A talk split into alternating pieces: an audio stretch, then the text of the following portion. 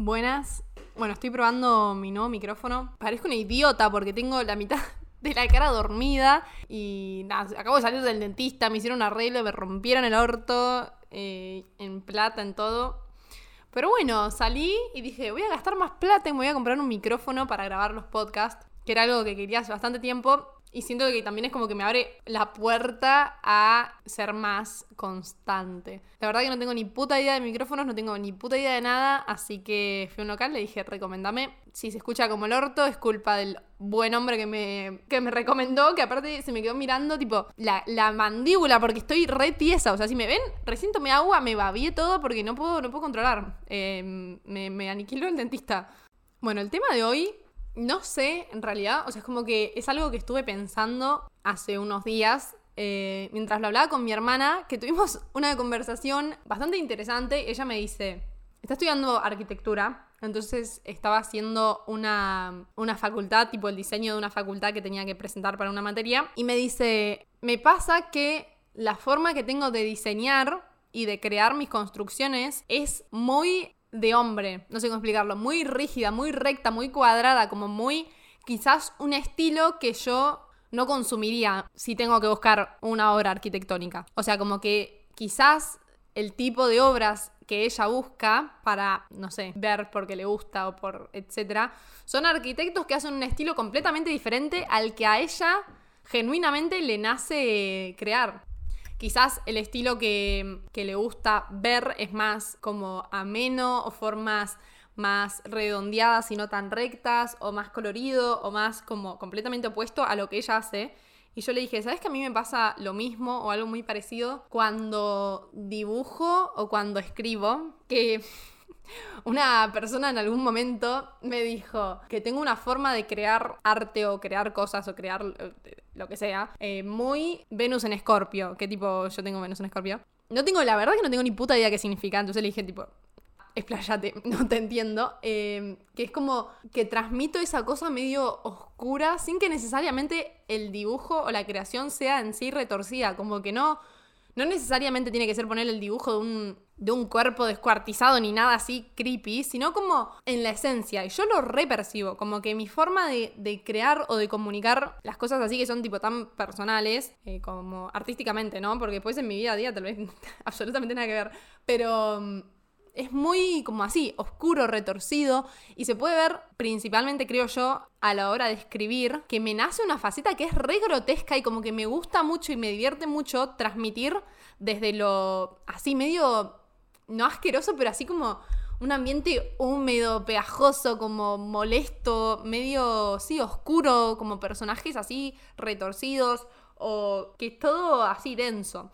Y si yo me pongo a pensar como la forma que en la que yo consumo cosas, como más que nada con películas y libros, porque no soy así como de buscar arte visual como dibujos o, lo que sea, es re lo contrario, tipo, es re family friendly, hermoso, soft, eh, hadas del bosque que, no sé, comedias románticas. Ay, me salen las R's horrible, pero tengo eso, la mitad de la cara tiesa. No es el mejor momento para grabar un podcast, pero como que dije, bueno, ah, estoy como con ganas de charlar. Y, y, me flashea mucho ese contraste, como dos estilos artísticos o dos estilos de todo, totalmente opuestos, tipo opuestos.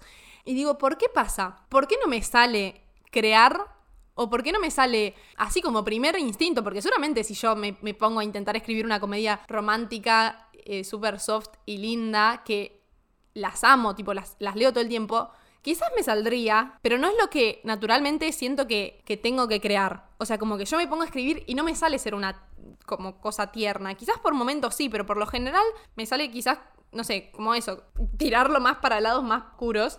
y digo, ¿por qué? Si mi persona consumiendo y mi persona creando son totalmente opuestas. Y ambas cosas me gustan, pero realmente nunca en mi vida me pondría a ver una película oscura. Tipo, nunca, nunca, nunca. Detesto. O sea, películas ya de por sí no veo, pero como que me cuesta. O no sé si consumo ese tipo de arte en Pinterest. Tipo, vos ves mi Pinterest y es todo lo más naif y lo más eh, cute que hay. No sé cómo explicarlo. Pero ves mi Pinterest en inspiración para dibujos y es todo re creepy. Y digo, ¿qué onda? No entiendo. Em, y eso como que me lleva a abrir el abanico de los gustos en general y con todo. O sea, porque vos lo puedes en el arte quizás es como muy fácil de ver porque es algo tangible, tipo vos podés ver un dibujo mío, podés ver un dibujo que me gusta, de algo que yo consumiría y quizás nada que ver, o podés leer el libro que estoy escribiendo y leer libros que por lo general recomiendo y nada que ver. Pero, pero esto lo puede llevar a un montón de otras situaciones como, como amistades o personas que elegimos para pareja, como ponerse detenidamente a ver si coincide la persona que yo estoy siendo en esta relación o en este ámbito de mi vida con la persona que me gusta que sean conmigo. Tipo, si yo soy la misma amiga que quiero que sean conmigo, o si mi forma de dar la amistad y mi forma de recibir la amistad son distintas, o si mi forma de dar amor a una pareja y mi forma de eh, recibir ese amor de la pareja son distintas, como poder ponerse a analizar esto, como tu persona recibiendo y dando las cosas, pero desde, desde lo natural, desde lo genuino, no desde decir, ay, yo quiero que mi pareja eh, haga esto y reclamarlo, sino como decir, mm, es lo mismo, como un análisis, ¿viste? No como un reclamo, como, che, mira, qué raro. Yo quizás soy más de. Vieron que hay como siete formas de, dar amor, según no sé quién, pero hay como una lista que dice em, el amor físico, tipo el contacto físico, o dar regalos, o el tiempo de caridad, o palabras de aliento, como que son distintas maneras de, expresar el amor. Em, y bueno, ver, tipo, si la manera en la que a mí como primer instinto me nace dar amor es la misma que a mí como primer instinto necesitaría o me gustaría recibir el amor. Y bueno, y eso lo puede llevar a los gustos en todos sus ámbitos y me flashea una locura, tipo, ¿por qué yo cuando voy a la estación de servicio el olor a nafta me hace doler la cabeza, pero tipo me pongo de mal humor, yo estoy con la cabeza aparte tipo dolores de cabeza, soy re sensible, nivel... El año pasado se me paralizó la mitad de la cara por un dolor de cabeza y yo dije, me muero. Y fui al hospital y me dijo, te morís. Ah, tipo, se te hinchó el cerebro. Al final era mentira. Pero fue el peor día de mi vida. Tipo, literalmente, yo dije, ya está, tipo, muero. Y ahí tuve un encuentro con, con la muerte bastante interesante. Ah, bueno, mentira, no es interesante. Nomás son las reflexiones que tuve yo después al otro día llorando porque dije, pensé que me moría. Pero bueno, eso quedará para otro episodio en el que quiero hablar de la muerte. Pero digo, ¿por qué a mí me gusta ese olor a nafta y a otra persona, no, al contrario, ¿por qué a mí no me gusta ese olor a nafta y a otra persona le encanta? A otra persona, por ejemplo, Juani, mi novio, em, le encanta el olor a nafta y yo digo, hijo de puta, ¿por qué? ¿Será 100% una cosa cultural o de gustos adquiridos o pasa por otro lado y pasa por algo más biológico, que sus fosas nasales, qué sé yo, son más sensibles, entonces pueden captar el olor rico de, de, de la nafta, que no lo entiendo, o a mí me gusta, no sé, las berenjenas al escabeche y me fascinan y a otra persona no porque tiene una parte distinta desarrollada del paladar, como, bueno, yo soy bastante así, como poder ir a, ver si, si en realidad estos gustos son adquiridos o si son algo físico. Tipo, no, no, mi, mi lengua, mi paladar es muy sensible, entonces yo me como una berenjena al escabeche y me muero y la vomito y es un asco. O si es en realidad que de chiquito tu abuela no te cocinaba berenjenas al escabeche y no lo comías a lo loco. Em, y yo como también me pasa bastante con... Bueno, mi papá y mi novio son daltónicos. Yo me imagino que todo el mundo sabe lo que es ser daltónico. Igual yo tampoco lo tengo muy claro, ¿eh? es como nomás lo, lo que ellos me contaron o boludeces que busqué en Google.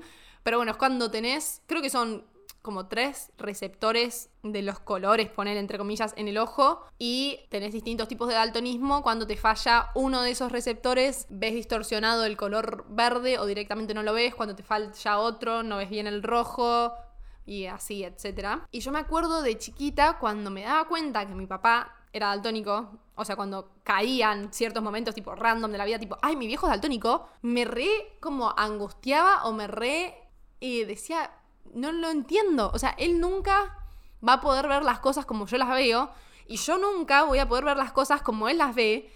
Y los dos tenemos una vida re normal, ¿entendés? Tipo re... O sea, el daltonismo nada, es una... no es nada grave, ni mucho menos, pero como que tenía esa cosa de decir, no lo puedo creer, o sea, y él está normal, ¿entendés? Y quizás eso le pasa a todo el mundo y quizás yo veo la vida de una forma totalmente distinta a todo el mundo, pero así desde los sentidos, ¿viste? Desde lo, desde lo físico, no tanto desde culturalmente me gusta esto o no me gusta esto, sino como desde lo anatómico, yo quizás tengo algo dañado o quizás tengo algo un poco más desarrollado que me hace escuchar de una forma distinta, que me hace oler de una forma distinta, que me hace sentir el tacto de una forma distinta, o los colores, o hay un millón de cosas.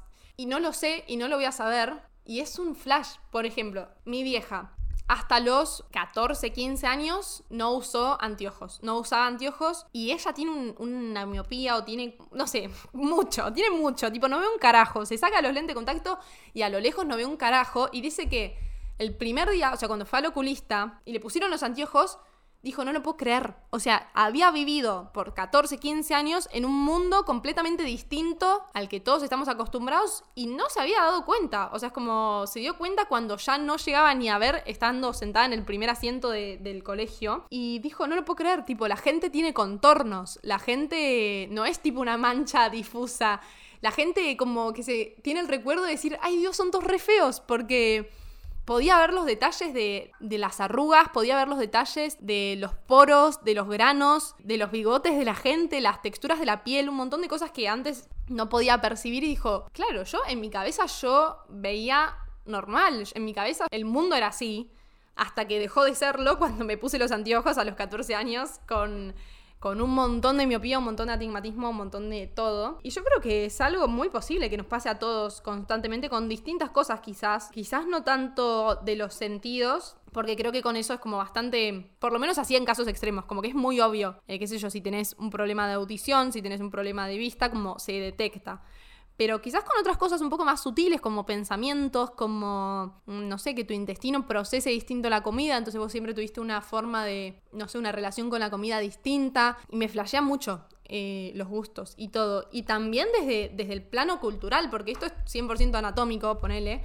pero desde el plano cultural, eh, si a mí se me inculca desde muy chica que me tienen que gustar ciertas cosas o las consumo constantemente, inevitablemente van a pasar a ser parte de mi cotidianidad y van a ser eh, parte de mí y voy a amar las berenjenas con escabeche porque las comía chiquita.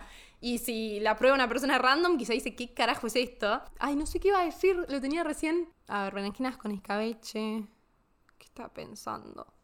Ah, que hay como una, una cosa, no sé si es verdad, que dice, vaya, me decían mis viejos cuando era chiquita, no sé si era para obligarme a comer, pero me decían, vos no sabés si algo te gusta realmente hasta que no lo probás 10 veces. Vos puedes probar algo completamente random que tu cuerpo no está acostumbrado, como yo puedo probar, no sé, una comida exótica de otro país, que digo, tipo, qué asco la primera vez que lo pruebo, pero es la primera reacción que tenés por probar algo nuevo. Quizás la segunda vez ya un poquito más y hasta la décima, de ahí en la décima puedes decidir si realmente era que no te gustaba o si era el choque cultural o el choque con, con algo desconocido. Y bueno, también muy loco como eso, como culturalmente influye mucho nuestros gustos. O sea, todo lo que pasa por los sentidos, así tan la comida, eh, los olores, es como que siento que es, es bastante anatómico y, es muy personal y muy incambiable. Tipo, si a mí no me gusta esto, bueno, ya, ya está. Como que no sé si es que nací así, con eso distinto, o bueno, si es más cultural o qué. Pero bueno, con los gustos tipo de ropa, siento que es muy, muy 100% cultural, o bueno, un 92% cultural. Y ropa que quizás yo decía, qué asco, tipo los, los pantalones tiro bajo para mí eran una patada en el orto cuando era más chiquita. Y ahora se pusieron de moda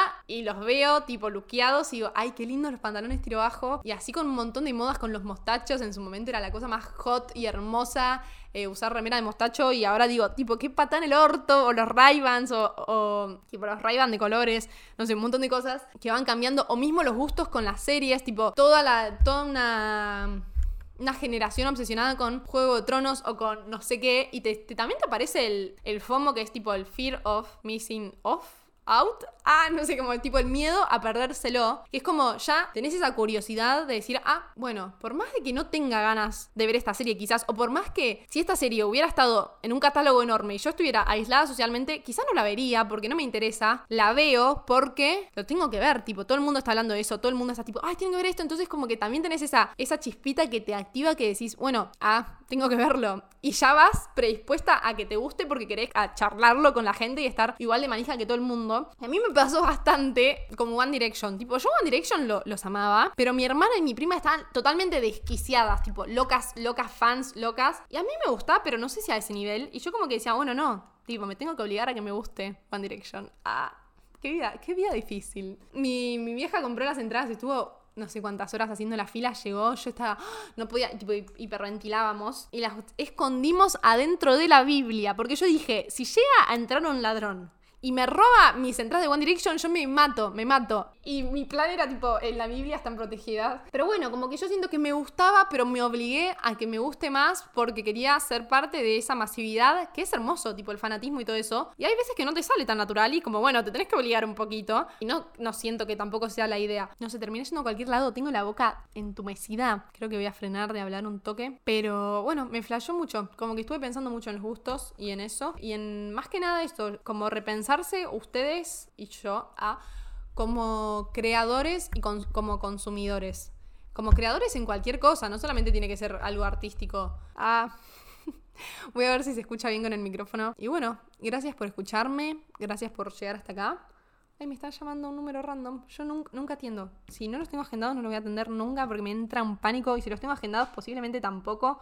Y les mande mensaje tipo, mm, ¿qué pasó? Ah, así que, nada, me pueden seguir en Spotify, me ayudan un montón. Pueden darle 5 estrellas al podcast. Pueden seguirme en mis redes sociales, almendra.veiga. Hablo de muchas cosas todo el tiempo. Hablo bastante. Tienen una lista importante de episodios para escuchar, así que vayan a escucharlos. Chau, chau, chau, chau.